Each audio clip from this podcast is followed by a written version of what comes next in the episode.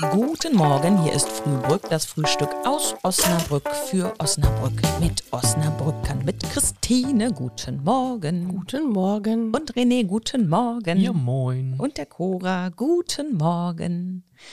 Stellen wir uns doch ein richtig schönes Frühstück vor mit so einem Kakao oder einer warmen Milch mit Honig.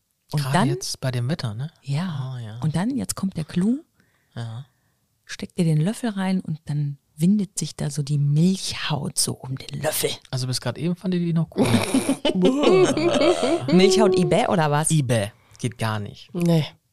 Genauso wie so auf Pudding eklig. oder so. Ja, das mache ich auch nicht. Puddinghaut. Bah. Ja. Boah. Das muss immer abgekratzt werden, bevor ich da rangehe.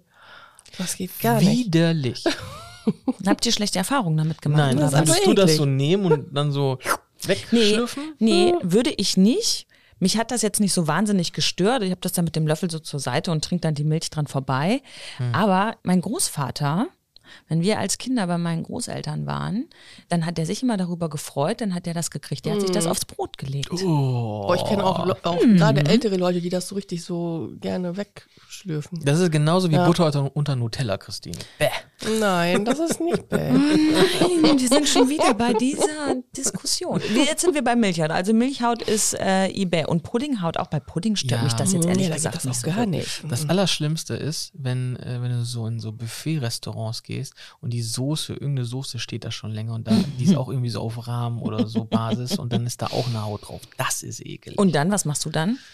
Ich rühre dann einfach um dann verlange ich mein Geld wieder. und verlässt stampfend das Lokal. Ja, genau, so mache ich das. Also mit, mit, mit Häuten kann man euch auf die Palme bringen. Nee. Richtig Ja. eklig. Mhm. Aber wenn wir, wenn wir da äh, so by the way mal kurz über den Pudding sprechen, äh, se- seid ihr so Puddinglöffler oder stürzt ihr Pudding und schneidet den? Das gab's ja auch früher. Ach Der so. guckt mich, René guckt mich mit großen Augen an. Was Wir kaufen den immer in so einem Becher. Ah. Stürzen und schneiden. Nee, dass er kalt merkt, wird und dann drehst du den um und dann wird der geschnitten. Ja, ja, man merkt, dass du das selber machst. Wir kaufen das immer nur.